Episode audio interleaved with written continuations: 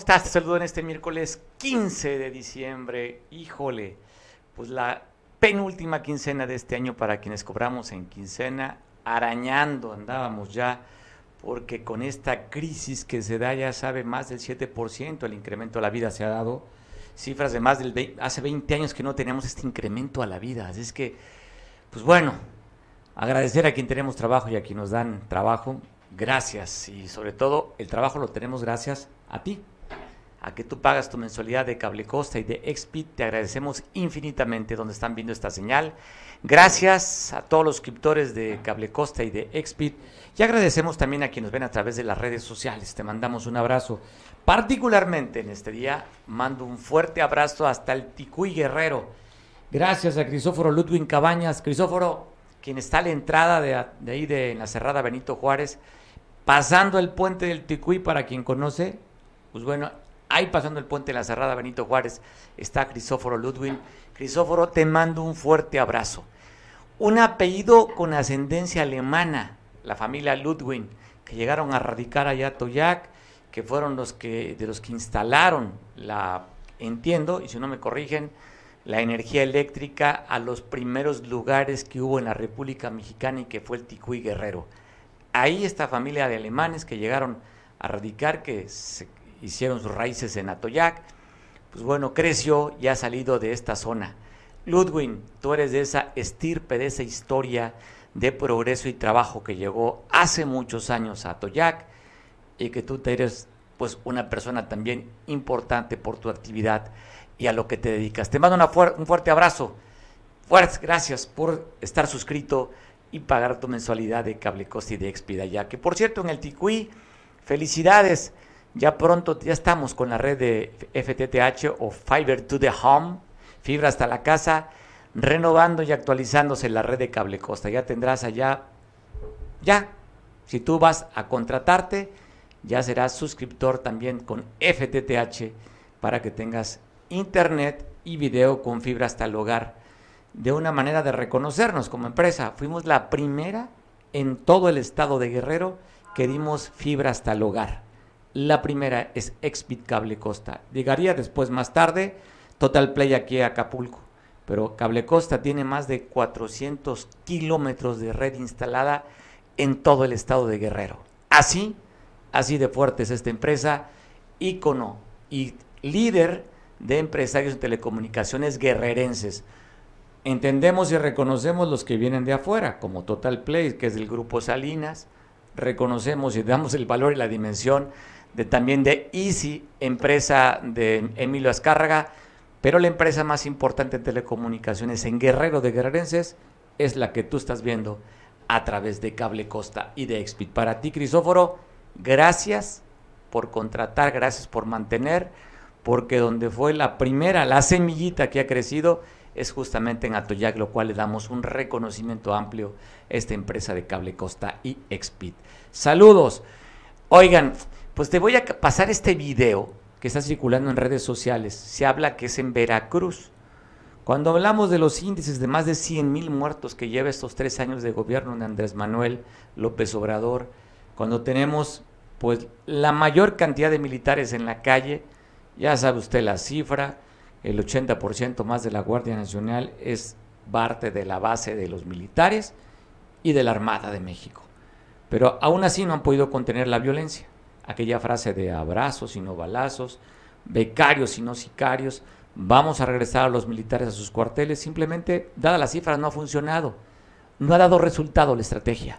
Y cuando vemos imágenes como esta, que no ha sido la única que le hemos transmitido a ustedes, en cuanto el gobierno decide mejor dejar la impunidad a los delincuentes. Esto circula en Veracruz.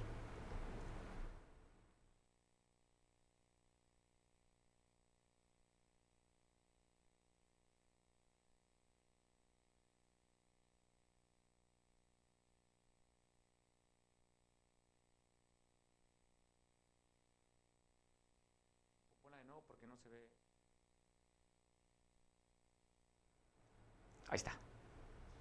Bueno, estamos viendo las imágenes donde elementos de la Guardia Antier.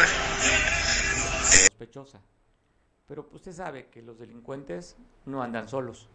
pues llegaron esas camionetas que no era una, eran varias, bajan con armas, amenazan a la Guardia Nacional y simplemente la Guardia Nacional pues lo deja.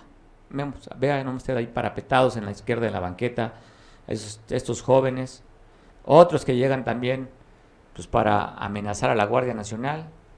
A ver, ¿qué se te ocurre pararnos, hombre? Si aquí el poder lo tenemos nosotros. Y cuando digo el poder lo tenemos nosotros, no es porque sea un eufemismo o una mentira. Vean nada más simplemente la autoridad, para evitar problemas, decide mejor dejarlos como si nada.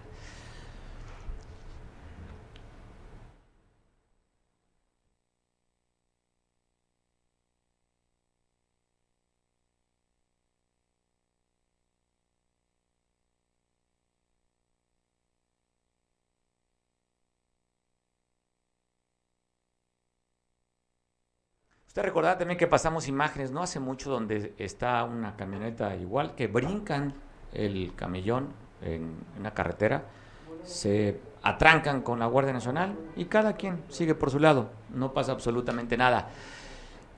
¿Qué sucede? No sabemos, pero no se me olvida las imágenes de la Roana, allá en Michoacán, cuando la, la población insultó, vejó, le quitó las armas al ejército y simplemente ahí fuimos, vimos cómo claudicaba el ejército para no actuar.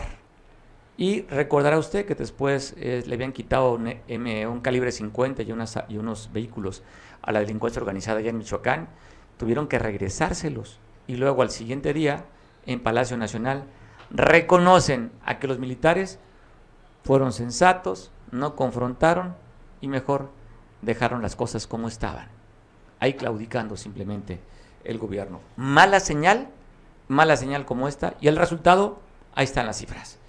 Pues a 83 años del nacimiento de Lucio Cabañas, este insurrecto, este guerrillero, que hoy tiene otra visión. La izquierda gobierna y el discurso y la narrativa es diferente. Pero fue un hombre que violentó a la seguridad, que secuestró, que atacó al mismo ejército y ahora pues simplemente es otro lo que se cuenta. Para platicarnos a 83 años del nacimiento de Lucio Cabañas en el porvenir allá en Atoyac de Álvarez Guerrero, qué mejor que nos platique si nuestro compañero, el cronista, investigador sobre el tema de Lucio Cabañas, Víctor Cardona Galindo. Víctor, ¿cómo estás? Buena tarde, saludo hasta Atoyac. Aquí estamos en Atoyac, gracias por este, tomarnos en cuenta, gracias por, por llamarnos, acá estamos para servirte pues sí, hoy se va a presentar un libro sobre Lucio Cabañas a las 4 de la tarde en el Zócalo de la, de la ciudad. Va a estar este, los autores, viene el maestro Pablo Cabañas, que es hermano de Lucio, de los dos hermanos que Lucio tuvo de padre y madre, estará aquí en el Zócalo hoy presentando ese libro. Hay esos dos libros, Víctor, ¿verdad? Lucio Cabañas, eh, escrito por... Hay otro, sí, de Jacobo Silvano Gales, que donde hace un análisis de la guerrilla, pues, desde el punto de vista militar, pues, de lo cómo este, se desarrolló. Ese es el otro libro que, que se va a presentar también el día de hoy. Eh, uno, en el primero, que es en el joven Lucio, este, se habla pues de la faceta de niño, de adolescente, de hasta cuando fue estudiante de la normal de Yoquinapa que es la parte que la historia nos debía de, quién fue Lucio Cabañas. Esa era la parte que nos debía la historia y ahorita pues ya ese libro fue escrito a manos de el maestro Pablo Cabañas, que no es solamente su versión, sino también es algo que él hizo, realizó investigaciones, muy, muy, muy buenas investigaciones para contarnos la vida del joven Lucio Cabañas. Víctor, ¿has leído el libro? ¿Has tenido oportunidad de leer este libro, La juventud de Lucio? El, joven Lucio, oh. sí, yo ya lo leí, este, eh, tuve la oportunidad de, comprarlo, de ir hasta la Ciudad de México a la presentación porque yo tenía duda, bueno, tenía curiosidad de, que, de saber qué se podía contar de Lucio Cabañas siendo joven, porque pues todo el mundo ha, ha resaltado la figura de Lucio guerrillero, pero no de Lucio maestro y entonces ya hace poco se publicó el Lucio Joven, el Lucio Niño, y también ya se publicó un libro por una este, escritora brasileña sobre el Lucio Maestro, el Lucio Pedagogo, que también ya está circulando por ahí. ¿Qué, oye, ¿qué, parte te quedas de esta historia que te llame la atención que tú no conocías, contada por su hermano Pablo en este libro de la vida de Lucio Cabañas? Bueno, lo que pasa es que yo no conocía eh, las entrañas de la otra familia de Lucio Cabañas, que es la familia Iturio de la Cruz. De esa parte yo no la conocía. Todo el mundo, te digo, los historiadores se han ido pues por la parte épica y habían estudiado pues a la familia Cabañas, que es lo que más se ha escrito por eh, Pablo Cabañas, que fue revolucionario zapatista, Pedro Cabañas, Luis Cabañas, que acompañó a, este, a Figueroa cuando lo secuestró pues, su sobrino Lucio, pero no conocía yo la otra parte, que son los de la Cruz. Y en esta, en esta, eh, este libro del joven Lucio, Pablo Cabañas Barrientos nos da a conocer la otra historia de la otra familia, de la familia, este, pues, digamos paterna, pero eh, es otra rama, que no es la Cabañas, que de alguna manera se deja ver aquí. Y luego también el sufrimiento que tuvieron. Por ejemplo, no conocíamos nosotros este, eh, el contexto en el que murió, por ejemplo, el papá de Lucio. Este, aquí Pablo Cabañas nos da a conocer. Este, y que nos, refiere un tanto a la familia Cabañas un poco más profundo, todos los Cabañas este, pues de San Jerónimo, de Corral Falso, nos deja este, luz de la historia esa, ¿no? De, de una historia violenta de la mitad del siglo, del siglo pasado. Me parece interesante, nada más en contexto, este Víctor, eh, el porvenir geográficamente está muy cerca de la cabecera municipal en distancia, pero para eh, llegar a ella donde nace Lucio, ¿qué nos lleva? ¿Una hora de la cabecera? Pues 45 minutos, de hecho en vehículo es este es muy cerca. En aquel tiempo eh, se hacían seis horas caminando desde el porvenir a la cabecera, o sea, tampoco está muy lejos, pues son seis horas caminando este, de, porvenir a Toyac, no, no tampoco está tan lejos.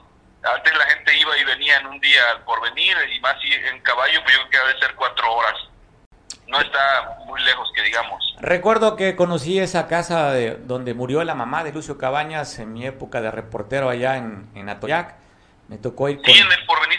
Digo, en, San Martín de las Flores. San Martín de las Flores me tocó ir caminando, bueno, ir en auto para allá y ver. Y fue con el primer contacto que tuve la oportunidad de conocer a lo lejos a Micaela, su hija de Lucio Cabañas, la hija reconocida. Ahí estaba, por cierto, y estaba su, su tío y otro grupo de personas que llegaron de la Ciudad de México para acompañar a la familia.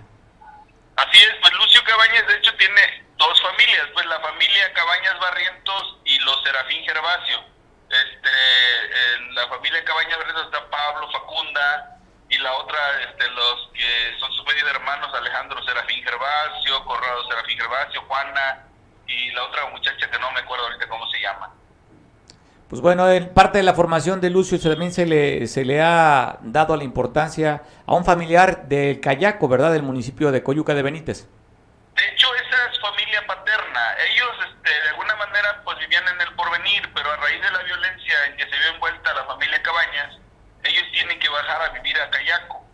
Entonces ya bajan a Cayaco acá, este, con su, eh, sus tías, este, en, estando Cayaco, asesinan a su padre de Lucio y él se queda ah, pues a vivir con su tía Marciana. También después de la muerte de su abuela, este, Aldegunda, este, entonces, al morir su abuela, él se queda este, vivir con su tía Marciana y ahí se cría pues con la familia Iturio, este, que decían muchos que era pues su mamá biológica, y no, era su mamá de crianza, doña Marciana, que por cierto fue la primera que sufrió la represión durante la guerrilla. Ella fue detenida, torturada y encarcelada en el campo militar número uno. Pues bueno, es parte de esta historia que al rato se va a contar por el libro de su hermano Pablo. Eh, el libro se llama ¿Cómo se llama? El joven Lucio. El, joven Lucio. El joven Lucio. Y luego otra historia contada en otro libro por Jacobo Silva Nogales que se llama... ¿Cómo se llama ese libro? El otro... Ahorita no, no, fíjate que este, no, eh, me agarraste como en curva, no anoté el nombre, pero se llama creo que la, la Guerra de los, Pobres. Guerra de los Pobres, creo.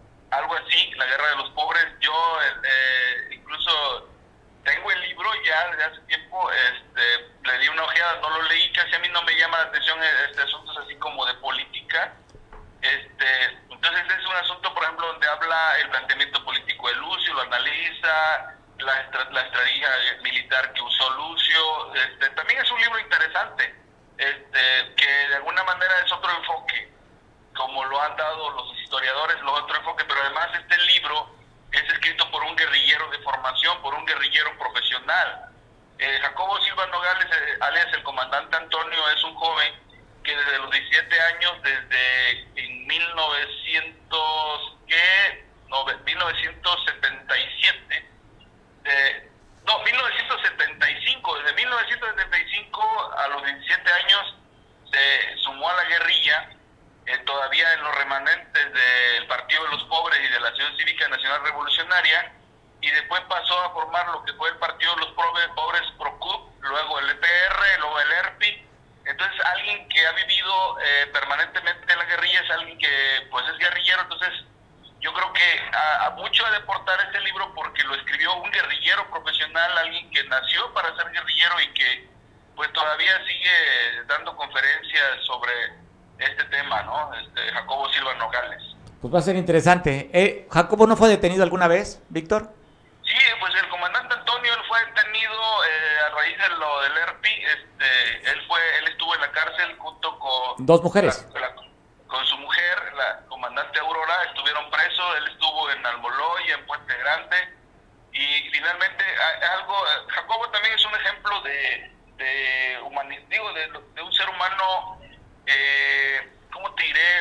Eh, asombroso, porque él no contrató abogados, él, él salió de la cárcel, con, él hizo su propia defensa, él fue su propio abogado, él, él, se defendió solo y él salió de la cárcel pues absuelto de todo lo que le imputaban. Oye, recuerdo aquellas imágenes tras un cristal al comandante sí. Antonio, a la comandante Aurora, no recuerdo el otro nombre. Así eh, es, sí. Inclusive él cuenta, ¿no? Que él era parte del EPR y él crea el ERPI, le roba unas armas, habla de un monto supuestamente en aquel entonces que le había robado en armas cuando se, se, se, hay esta excisión y era ideológico, ¿no? Porque el EPR estaba sobre el día que llegaran a tener el poder, no tenían como era una lucha no tan intensa y ellos estaba desesperado Antonio y por eso creó el ERPI porque ya quería llegar a tomar el poder a través de las armas y no fuera una lucha prolongada, sino que fuera pues ya hay que echarle fregadazos y el EPR pues ideológicamente en lugar de, de una guerra prolongada una este, insurrección, ¿no? Exactamente.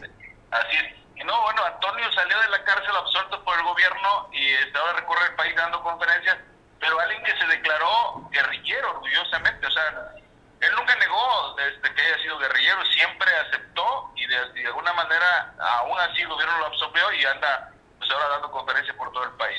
El Ejército Revolucionario del Pueblo Insurgente, el ERPI, este comandante así Antonio es. que estará a las 4 de la tarde en Atoyac, entiendo va a ser en el Zócalo la presentación de los dos libros, Víctor. Así es, va a ser en el Zócalo, ahí se va a presentar. Pues va a ser interesante, me imagino que también iremos muchos reporteros, iremos, irán también gente que está con las antenas, ¿no?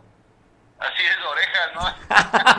que de alguna manera siguen Antonio, pero pues ya en este país este, la guerrilla es una guerrilla simbólica y este yo no veo un interés por qué deban andar los militares, seguridad nacional atrás de un hombre como Antonio que ya lleva una vida pública, ¿no? Va a ser interesante a ver cuántas caras conocidas hay de esos que dicen que transmiten para medios y transmiten para otros intereses. Así te mando, es, te mando un fuerte abrazo, Víctor, como siempre. Igualmente, doctor, estamos para servirte aquí en Atoyac cuando gustes, aquí estamos. Perfecto, Dale. echar un cafecito a Atoyac por allá contigo y seguir conversando. Abrazo fuerte, Víctor.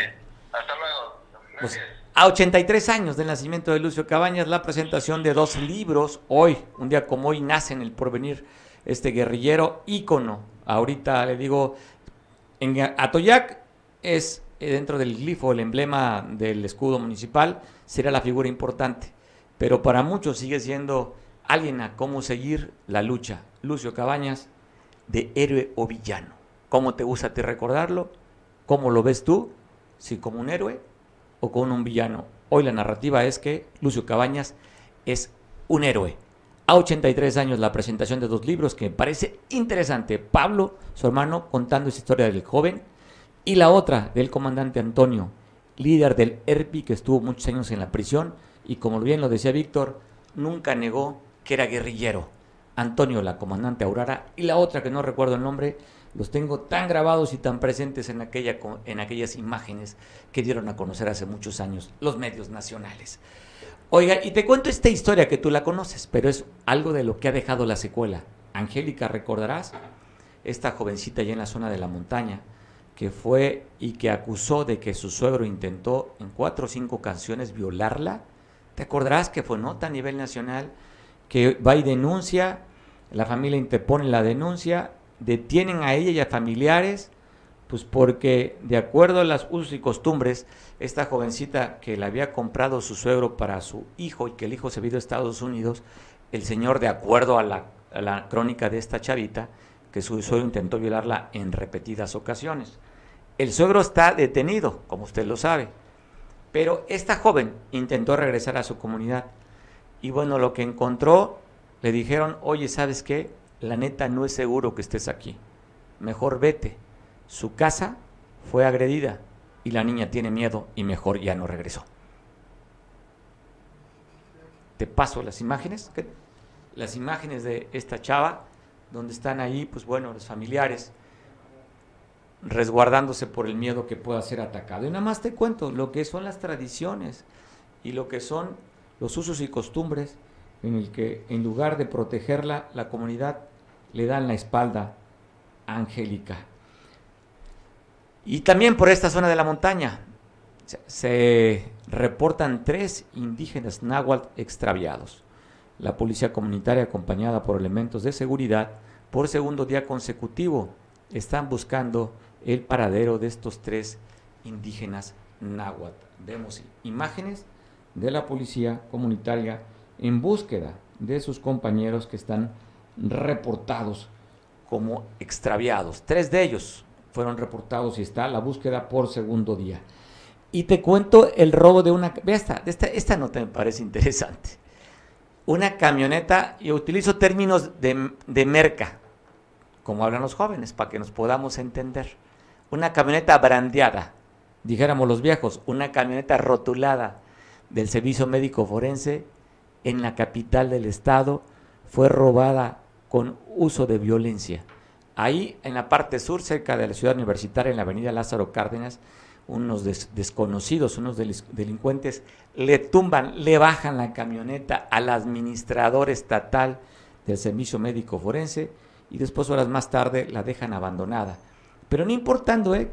que esté con rótulos o brandeada con la policía ministerial, aún así simplemente no respetan a la autoridad los delincuentes, que por cierto allá en la capital del estado están reportando que ha incrementado el robo a particulares de vehículos de manera así, forzada, armada, el incremento en la capital de robo de autos. Y aquí en Acapulco, lamentablemente, una persona del sexo masculino cayó en un barranco. Esto fue en la colonia 20 de noviembre, en la calle Francisco y Madero. Ahí no se sabe si iba en estado de ebriedad, no se sabe si lo ayudaron a que cayera, no se sabe si simplemente pues, perdió el paso y cayó. El hecho que está muerto cayó en este barranco en la calle Francisco Madero, en la, en la colonia 20 de noviembre. Y en uno de los barrios adicionales, aquí en la zona de Caleta, en la calle Dragos, ahí la policía eh, municipal vio a un individuo que se conducía de manera sospechosa.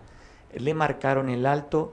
Este tipo sabía que lo que traía no era permitido. En la calle Dragos aventó una bolsita con 56, 56 dosis aparentemente de marihuana y nomás el tipo se echó a correr por los callejones, no lo logró detener la policía municipal, pero sí abandonó este tipo las 56 dosis, 54 dosis fueron para ser exactos, y se echó a correr.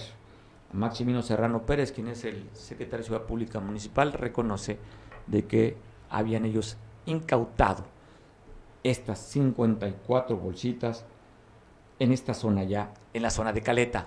Por cierto, el día de ayer hubo cabildo y Maximino es el comandante, le decía, o el Maximino que es, de la, que es naval, encargado ahorita de la Secretaría de Protección Ciudadana aquí en Acapulco, reconoce que la costera Miguel Alemán sobre la zona tradicional está caliente. Así es que habría que tener cuidado cuando reconoce la autoridad que las cosas han disminuido, pero hay una zona en la que la considera caliente, que es la zona tradicional en la costera Miguel Alemán. Te cuento también de lo que pues, es el día a día. Esto no sabemos cuándo irá a terminar. Los ataques a las vías generales de comunicación. Hoy en Chilpancingo, maestros de educación física iniciaron una marcha. Y después, ¿por qué no? Bloquean nuevamente esta zona en el Parador del Marqués en, en dirección norte-sur hacia Acapulco, que es lo que están pidiendo una audiencia con la gobernadora. Están hablando los líderes que quieren, pues, eh, les den tres horas o tres días más bien a la semana para que puedan bajar los índices de obesidad en los alumnos. Que no solamente es una clase a la semana, los maestros de educación física, que sean tres días las clases y más de mil plazas también que sean homologadas o beneficiadas.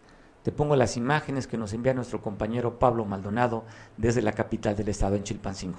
Guerrero, y usted lo sabe, que la agenda de Andrés Manuel López Obrador, en el apartado del deporte, nos comenta que el deporte es orgullo nacional, que la actividad física es necesaria, y la Organización Mundial de la Salud, la OMS, contempla 150 minutos de actividad física diaria, lo que sería gobernadora tres sesiones de educación física. La autorización de la triple sesión. No es una idea descabellada, en otros estados ya se aplica, porque son conscientes que debemos prevenir, debemos atacar la enfermedad antes de que aparezca. una persona dializada genera un presupuesto de gasto de 30 mil pesos mensuales para nosotros. Ahora yo le comento, ¿qué es mejor? ¿Apostar a la prevención o esperar a que, a que los niños crezcan con malos hábitos alimenticios, con falta de actividad física, propensos a los vicios y que se salgan del camino que debe ser. Hoy el Frente Estatal de Educación Física del Estado de Guerrero estamos marchando para educar para la salud. La triple sesión ya, nivelación del medio tiempo ya, gobernadora, no es posible que un becado de jóvenes construyendo el futuro gane más que un profesor de educación física que estudió, se preparó y que está allá arriba, en las trincheras, en las sierras, en la montaña. Tenemos profesores de Tlapa, tenemos profesores que vienen de diferentes lados. ¿De dónde más tenemos tierra caliente? Costa Chica, Costa Grande, Centro. Aquí estamos todos, compañeros, y los que no están el día de hoy es porque están en sus escuelas, porque también tienen actividades con sus niños. Pero no podemos permitir no podemos permitir, compañeros, que no se voltee a la educación física. El secretario Marcial, el doctor Marcial, el secretario de Educación del Estado de Guerrero, no nos quiso atender. Tiene tiempo que nos quiera atender y lamentablemente ellos agarran de un discurso de... Vamos hasta el último rincón de la sierra a dar las clases para que nuestros niños tengan ese desarrollo motriz. Los salarios no justifican nuestros gastos operativos.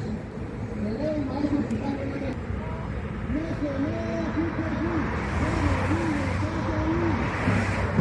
Cuidado, somos el gremio más pobre y tenemos un papel indispensable en las escuelas.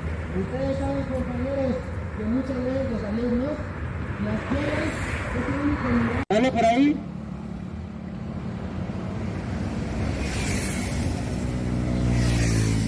Pero el día de mañana tenemos el doble de compañeros.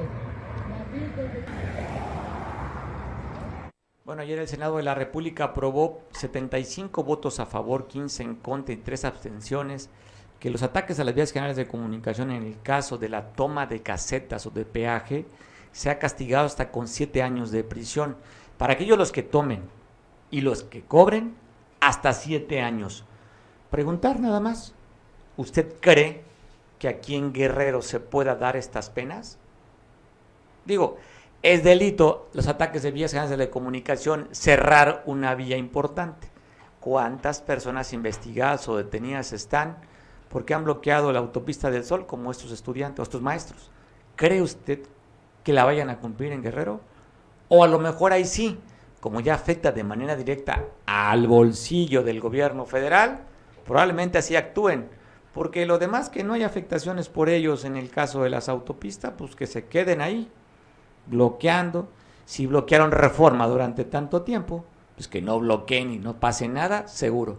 Pero ya afectando el ingreso, que es donde duele, cuando sabemos que el año que viene va a ser un año complicadísimo en el tema de los ingresos, hasta para el propio gobierno federal, seguramente ahí sí vamos a ver cómo van a actuar. Yo creo que le van a dar un estate quieto a alguna colonia, algunos padres de familia ahí que vayan a tomar, van a mandar el mensaje. Pero cuando los que ya conocemos, que lo hacen cada fin de semana, a ellos pues no los van a tocar. A ver, han secuestrado choferes, tienen cantidad de camiones de transporte, camiones repartidores que los tienen adentro, robados, y no pasa nada. ¿Usted cree que pueda pasar algo? Pues yo tendría mis dudas. Y mire, recordará aquel famoso culiacanazo cuando habían detenido Ovidio y después por decisión del presidente que dio la orden de que lo liberaran, que no porque iban a, haber mucha cantidad de muchos muertos de la población civil, decidió el presidente de la República liberar a Ovidio, porque en México dicen que no hay orden de aprehensión, aunque la detención era con fines de extradición. Eso fue hace unos años. Hoy se está dando a conocer que el gobierno de Estados Unidos, ojo, eh, está poniendo ya una recompensa por los hijos del Chapo, entre ellos Ovidio, 5 millones de dólares para quien dé con la captura de Ovidio. ¿Qué va a pasar? ¿Lo irán a dejar pasar? ¿No irá a haber por parte del gobierno federal la atención a esta solicitud? ¿O simplemente va a suceder como estos 10 millones que están también ofreciendo para la detención del Mencho, líder del cartel Jalisco Nueva Generación? ¿Qué va a suceder? ¿Irá a haber, más visitas a Badiraguato? ¿Irá a haber más saludos a la abuelita? ¿Qué va a suceder? Va a ser interesante, cuando menos ya estamos en otro esquema. 5 millones de dólares ofreciendo el gobierno de Estados Unidos por la captura o datos que deben a la captura de Ovidio. Te quiero pasar unas imágenes que sucedió esto en la capital del país. Un ciclista imprudente, así como hay automovilistas imprudentes, hay ciclistas imprudentes. Este ciclista no respetó el semáforo y por no haber respetado, pues tuvo su consecuencia. Te paso el video.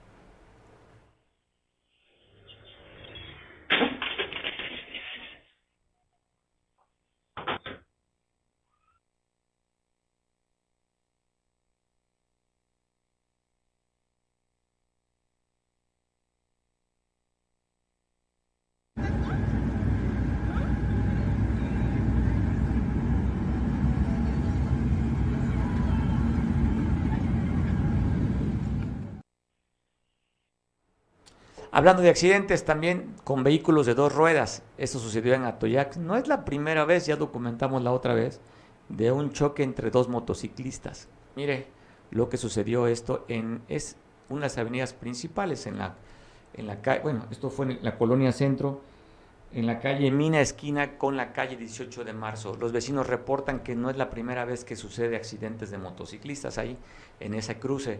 Hasta allí llegaron elementos de Protección Civil y la Benemérita Cruz Roja, que por cierto ya, están ya está la colecta para que apoyemos. ¿eh? Ahí llegaron estos paramédicos a auxiliar a estos accidentados que fueron trasladados al, al Hospital General de Atoyac, al Hospital Juventino, para que los checaran. Afortunadamente se reportan estables, no hay nada que preocuparse por parte de los conductores y tampoco por parte de la familia. Se encuentran estables estos estos que chocaron ayer dos motociclistas en el centro de, Atoyac, en la capital, en la capital del el café. Y hablando de Atoyac, se han dado, ojo, de manera, yo creo que de análisis, ¿eh? en pocos días, que recordemos cuando menos o documentado, tenemos cuatro suicidios. Este que te voy a comentar, esto fue en, en el humo, en la comunidad del humo, un joven aproximadamente de 25 años que respondía al nombre de Luis, pues se tomó, salió por la puerta falsa. Pero yo creo que es de análisis porque cuando menos reportados tenemos cuatro suicidios en Atoyac. ¿Qué estará sucediendo? ¿Es un tema emocional? ¿Si es la crisis? ¿Si es el post-COVID? No sabemos. Pero es algo de llamar la atención la salud mental para que alguien tome la decisión de quitarse la vida. Pues bueno, nuestro más sentido pésame para la familia de Luis, quienes están pues con el funeral de Luis. Saludos para la gente allá en el humo. Y también saludo y agradezco mucho que podamos conversar con un líder campesino que en repetidas ocasiones hemos tenido la oportunidad de platicar con él. Evencio Romero, líder de las comunidades o ligas agrarias, para que nos comente de esta preocupación que existe del bajo presupuesto de acuerdo a lo que decía o lo que dice Evencio de lo que viene para el 2022 el presupuesto estatal. Evencio, te saludo, ¿cómo estás? Buena tarde. Hola Mario, eh, un placer como siempre estar en tu noticiero y saludo aquí desde las oficinas centrales de la Liga de Comunidades Agrarias y Sindicatos Campesinos. Oye, Evencio, ayer diste una conferencia de prensa y por eso es que tocamos base contigo. Estás hablando ya inclusive de cosas que puedan tomar con medidas ustedes, de acuerdo al, bajo apoyo que va a tener para el siguiente administra la siguiente administración de los recursos al campo. Bueno, eh, es un conjunto de organizaciones, mi querido Mario, que de diferentes formas de pensar, eh, inclusive compañeros que apoyaron a Morena y que este, nos aglutinamos en lo que denominamos Fuerza Guerrerense y obviamente eh, preocupados porque de nueva cuenta a nivel nacional pues no se le asigna al campo de México ningún peso para la reactivación económica. Una cosa es la reactivar económicamente el campo y otra cosa pues son los apoyos que nosotros estamos de acuerdo que se da de asistencialismo, ¿no? Como es el hecho de adultos mayores, programas Sembrando Vida eh, y el fertilizante, ¿no? Pero obviamente todo este conjunto son programas eh, asistenciales que, son bienvenidos, pero no hay, un, no hay eh, recursos para la producción en México y en Guerrero, mi querido Mario. Y esto obviamente también aquí en Guerrero estaban etiquetando originalmente, de acuerdo a una entrevista que tuvimos con el secretario de Agricultura, 152 millones de pesos. Eh, posteriormente nos trasladamos al Congreso del Estado eh, y les dijimos que para que hubiera gobernabilidad, paz y tranquilidad en Guerrero, era necesario eh, la reactivación del campo y poner a trabajar a los jóvenes y por supuesto a los adultos en la producción. Lograron ahí los diputados, o no sé, eh, convencer a la gobernadora, eh, hizo una propuesta de 230 millones de pesos en el presupuesto ya oficial entregado hace la semana pasada al Congreso del Estado. Es un, es un presupuesto miserable, totalmente, mi querido Mario, porque eh, todos sabemos que, el gobierno federal está absorbiendo el programa de fertilizantes que antes eh, lo gastaba el gobierno del estado y el municipio. Entre estas dos entes se gastaban cerca de mil millones de pesos. Y la ¿dónde están esos mil millones de pesos? Que ya nos, ya van tres años que no se gasta eh, este recurso que viene de la federación. Bueno, eh, también el hecho muy lamentable de que al campo le dan 200 30 millones de pesos, a seguridad le dan cerca de 3 mil millones de pesos eh, y a la hermana de la gobernadora, que es la directora del DIP, casi 900 millones de pesos, ¿no? Eh, entonces, eh, cuando esto puede ser importante, una especie de, redistribución del recurso, tomando en cuenta las palabras del presidente, de que la violencia no se combate con la violencia. Si es 3 mil millones de pesos a, seguridad pública se me hace excesivo. Y por supuesto, eh, el presupuesto históricamente más grande que se ha dado el DIP se está dando ahorita con cerca de, de 850 millones de pesos, que bien podría también de ahí destinarse un recurso al campo de SICAE, que es la de caminos, que también maneja Sagadegro, Caminos saca también podría una parte eh, entregarse a Sagadegro, eh, eh, Capacé, que también maneja lo que es agua o salud. En fin, sí se podría, si hay disposición. Y bueno, no hemos visto disposición de la gobernadora, nosotros ya le giramos varios oficios para platicar y decirle cuál es nuestra propuesta y cómo se puede redistribuir eh, sin afectar la administración central, el recurso para que haya más dinero, para que los campesinos obviamente puedan comprar sus aperos de labranzas y trabajar. Yo te digo que ahorita no ha dado en los tres años el gobierno federal un solo peso para comprar un machete o una tarefa, mi querido Mario. Pero el programa de Sembrando Vidas no tendría por ahí la posibilidad de esa gente que sale beneficiado en comprar eso, lo que tú dices. No, no, esas son dádivas. Eh, te dan por hectárea que tú desmontas. Es una falacia, es una corrupción. Eh, obviamente el campesino, tú le enseñas el camino, desgraciadamente, los funcionarios, y por ahí se van. Eh, muchas veces lo está pasando en la selva lacandona, lo está pasando en, en, Tabasco, lo están pasando en varios lugares, desmontan los campesinos, es decir, tumban los pequeños árboles que tienen para que se vea, de, eh, eh, para que puedan ellos acceder al recurso de 5 mil pesos. Aparte, te, te, decía en el programa anterior, le quitan 500 pesos los servidores de la nación, que según para una caja de ahorro. Ese es un recurso regalado, no es para comprar eh, eh, instrumentos de trabajo ni para sembrar. Aquí lo que hemos pedido nosotros es eh, que pueda hacerse una bolsa gobierno federal y estatal y, y, se pueda lo que nosotros le hemos llamado la mecanización del campo.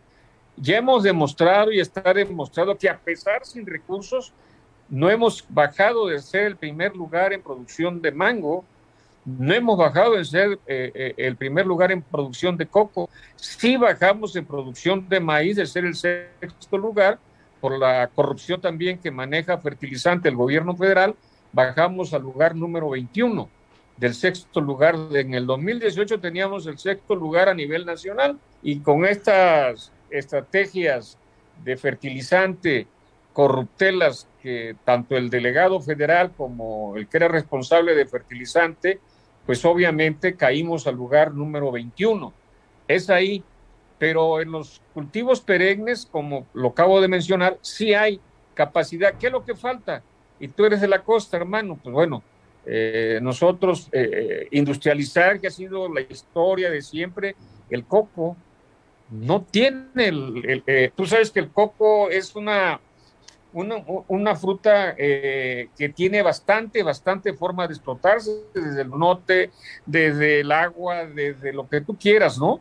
Eh, y no ha habido una eh, industrialización, y lo decía yo, la única industrialización que se dio fue en 1978, mi querido Mario, con las agroindustrias que dio con Rubén Figueroa. Hasta la fecha no hay nada. El mango, tú lo sabes perfectamente bien, los campesinos han aprendido a hacer tres cortes al año y eso les permite a ellos que estar compitiendo con Veracruz, con Colima y, obviamente cuando ya está el periodo eh, general del mango, bajan los precios. Es decir, en diciembre, en estas fechas que ya vienen, están vendiendo la caja en 600, en 700 pesos, pero ya a partir de febrero, marzo, se empiezan a vender casi a 100 pesos, ¿no? Y, y, es, y, y, se llevan ese mango a Querétaro, a industrializarlo en Querétaro cuando podemos tener aquí nosotros, o a Michoacán, ¿no? Entonces, sí falta dinero para hacer trabajar eh, el campo. Y lo decía y lo sigo sosteniendo, el campo es factor de paz y de gobernabilidad. Oye, sigo sosteniendo. Sí, perdón. Oye, Vencio, pues yo también la historia que he visto de chamaco allá en la hacienda de Cabañas había a la entrada algo que también creo que fue en la época de Rubén Figueroa, pues para algo del coco. Y también recuerdo que pusieron unas maduradoras antes de llegar a Coyuca de Benítez de plátano. Sí, de plátano. Sí, así es. Y pues bueno, abandonadas y un fracaso también. Sí, porque eh, lo que pasa que también hay que reconocerlo eh, tal parece que llega un gobierno y lo que hace el gobierno anterior todo es malo, ¿no? No le dan seguimiento. Eh, don Rubén, por ejemplo, eh, en Rubén Figueroa, Figueroa también tenía acá por la sabana beneficiadora de fruta, de, fruta, es decir, ahí se industrializaba el limón, ahí es una zona importante de limón. Es correcto. Sí, y, y había aceite de limón, había una serie de circunstancias. Llega un gobernador con diferencias políticas, aunque eran del mismo PRI, ¿no? Y ya no le daban seguimiento. La industria forestal Vicente Guerrero, mi querido Mario, Papanoa, ¿cómo estaba? Digo, me imagino, mm, eres joven, pero sí te acuerdas. Sí, lo recuerdo, ¿cómo no?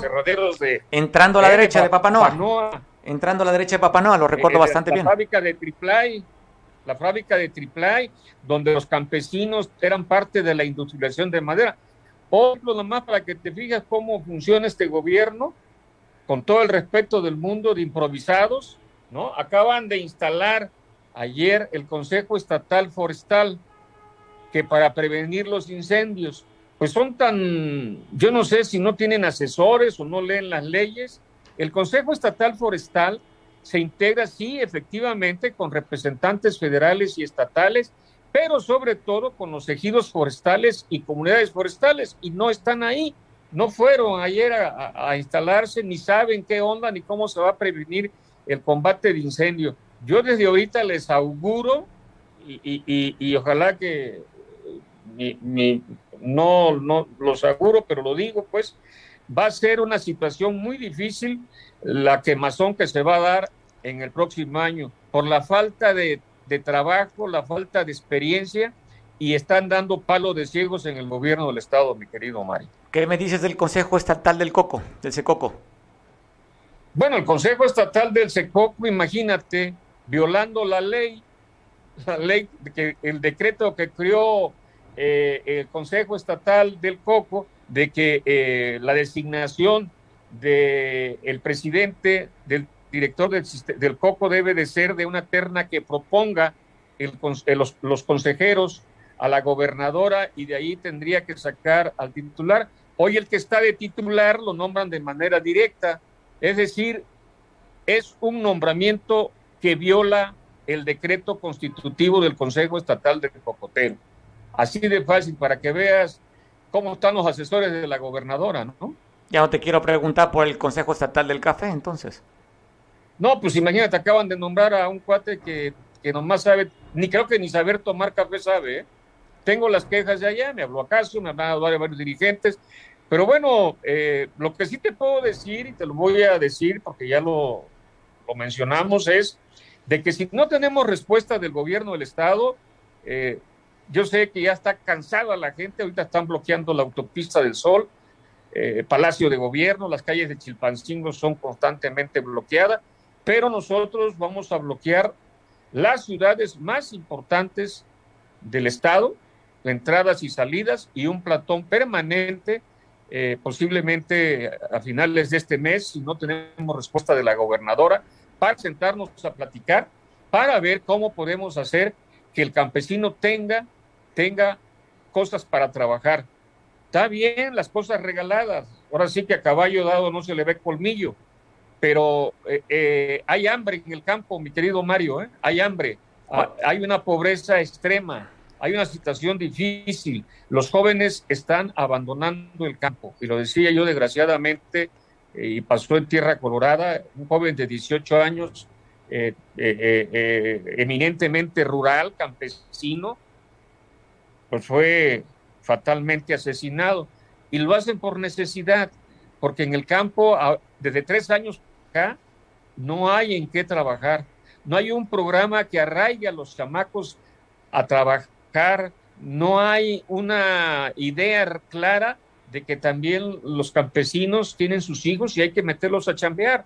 No, simple y sencillamente creen que con postes y videos y peinándose bonito y dando videos van a sacar a Guerrero adelante, mi querido Mario. Bueno, parece interesante esto. Oye, me parece, oye, no es demasiado incendiario lo que estás proponiendo que en caso de no escucharte la gobernadora bloquee las ciudades más importantes del estado cuando es lo que se requiere para estas fechas es que llegue más gente. ¿Venció? No, estamos viendo que, que no sea en estas, en estas fechas, ¿eh? también somos conscientes. Eh, de acuerdo a la Constitución, eh, ella tiene un tiempo para dar respuesta a nuestro oficio y estamos cubriendo las formas legales. No vamos a hacer nada que afecte el turismo. Al contrario, queremos que haya más turismo. Por eso eh, nuestro, nuestra idea es, a partir de que termine el 17, de acuerdo a la ley, ya son días inhábiles a partir del 17, mi querido Mario Entonces la gobernadora tendrá que estar dando respuesta a partir de enero, los días primero de enero, si nos recibe o no nos recibe. A partir de ahí hacemos la estrategia. Es decir, la pelota está en la cancha de la gobernadora, ¿no? Porque también que lo sepa tu auditorio. Es tan sencillo, somos 40 organizaciones, Mario. 40 organizaciones, eh, es tan sencillo que podemos reunirnos con la gobernadora. La gobernadora gobierna para todos, no para un partido, que entienda, pero necesita de todos, no nada más de las que le aplauden, ¿no? Bueno, interesante, Bencio. Gracias por tomar la conversación. Seguimos en otro momento. Si no antes no nos vemos o nos hablamos, te deseamos desde aquí un abrazo fuerte para esas fechas para ti y tu familia, Bencio. Igualmente para ti, tu amplio auditorio, que las pasen las fiestas lo mejor, sobre todo que haya salud, mi querido Mario. Que haya, oye, que haya salud. Salud. abrazo, Bencio. Abrazo fuerte, Bencio. Nos vemos en la costa. Allá, oye, allá nos chingamos un trago tú y yo. Órale. abrazo. Un abrazo. Abrazo, pues, Sedencio. Costeño de cepa, un hombre inquieto, activo, ex diputado local por parte de MC, ex candidato a la Diputación Federal por el Distrito 3 y es un activista del campo, Evencio Romero. Oiga, pues bueno, te cuento esta historia, ya lo sabíamos, ya estaba cantada, hacía tiempo que decían que el que fuera delegado de Coyoacán, que pidió licencia para venirse a contender por la gobernatura del estado por el partido Fuerza por México, que declinó a favor de Evelyn Salgado, iba a quedar en el Fidetur. Ah, esto ya ha estado cantado hace tiempo, tiempo, tiempo en cuanto se empezó a nombrar el gabinete. Y el día de ayer pues ya se confirmó. El futbolista, el que de acuerdo a la placa metió el mejor gol del Mundial en 1986, Manolo Regrete, el calentano, ya es nombrado le están dando ahí su nombramiento el secretario de Turismo Estatal como director del Fideicomiso de Turismo. Ahí está este nombramiento. Te cuento también que en San Marcos Guerrero el, alcalde Tomás Hernández Palma inició una campaña para modificar, el, si usted su acta de nacimiento no está bien, pues hay una campaña de manera gratuita. Hasta San Marcos nos cuenta nuestro compañero Julio. Saludos Julio, ¿qué te dicen allá en San Marcos?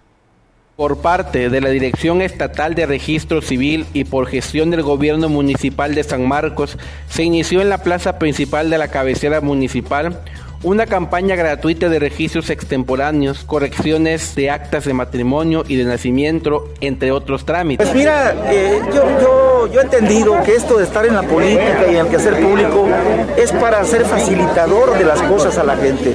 No obstruir, no bloquear y mucho menos, perdónenme el término, joder a la gente, ayudarle a la gente, acercarle los servicios como son estos. No es fácil para un ciudadano ir desde muy temprano a Chilpancingo, hacer fila allá y a ver a qué horas te atiende cuando se concentra la población general del Estado. Traerles estos servicios para mí es gratificante y hoy tengo el dato, aproximadamente 500 gentes, 500 sanmarqueños se van a favorecer. Como agradecerle que nos está ayudando con toda su bondad, con toda su disposición, eh, para que los samarqueños tengamos identidad en temas de registro civil. Claro que sí, a la propia coordinadora, una gran amiga, eh, la licenciada Silvia, eh, de verdad que, que, muy, muy reconocido con ella, con su gentileza, me recibió y se comprometió y bueno, pues hoy aquí está el servicio. El oficial 01 del Registro Civil de San Marcos agradeció la gestión del alcalde y la disponibilidad del gobierno del estado para realizar esta actividad. Sí, claro, tomar en cuenta y, hacer énfasis que esto se lleva a cabo por una coordinación entre el municipio y el gobierno del estado. Agradecerle a la gobernadora Evelyn Salgado Pineda, que en conjunto con la coordinadora técnica del Registro Civil del Estado, pues se lleva a cabo para que se lleve esta campaña en el municipio de San Marcos que a bien gestiona nuestro señor presidente, el licenciado Tomás Hernández Palma. Por último, Joaquín Zúñiga Ramos, subdirector técnico operativo de Registro Civil Estatal, dijo que las indicaciones de la gobernadora Evelyn Cecia Salgado Pineda es que todo ciudadano guerrerense tenga certeza legal para poder realizar el trámite que requiera.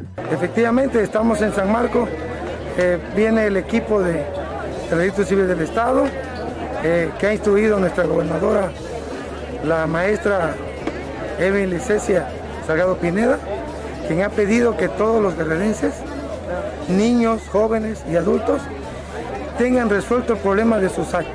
toda vez que ahí está el nombre, está la nacionalidad, está la identidad jurídica y no se puede caminar en un estado si no se cuenta con una población registrada y formalizada para poder tramitar o accesar a muchos programas del gobierno. Es la razón por la cual hoy, hoy nos encontramos con esta campaña de Guerrero, atendiendo a las familias que tenían problemas de antaños y que hoy esperamos este, que regresen felices a su casa. Para Veo Noticias, Julio Radilla.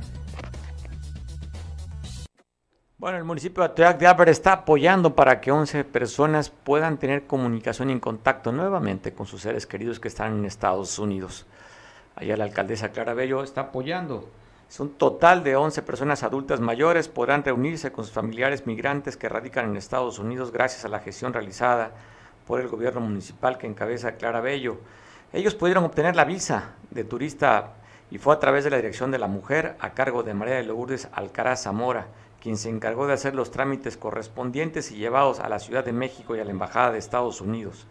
Mencionó que seguirán trabajando en ese sentido para que más familias se reúnan después de muchos años, pues varios de los paisanos que radican en la Unión Americana no cuentan con documento legal para poder salir y volver a encontrarse con sus familiares. 11 personas se van a la Unión Americana nuevamente a saludar a sus seres queridos. Te recuerdo que ya está el preregistro para el refuerzo de la tercera vacuna del COVID-19. Si es que ya te puedes registrar, te metes a qué ahí está, te pongo los datos. Plan Nacional de Vacunación Refuerzo contra COVID-19. La tercera dosis se aplicará como refuerzo de 60 años en adelante, sin importar el esquema de vacunación aplicado anteriormente. Ahí está, https dos puntos. Eh, ahí está la página para que tú te registres en tu preregistro y te avisen cuándo te tocaría ponerte este tercer refuerzo si eres de 60 y más. Pues te mando un abrazo a ti que festejas algo importante en este miércoles de quincena. Te espero mañana en punto de las 3 de la tarde. Come rico y te dejo en compañía de Julián para que te informes de lo que sucede y pasa en la Costa Chica. Yo te veo mañana a las 3.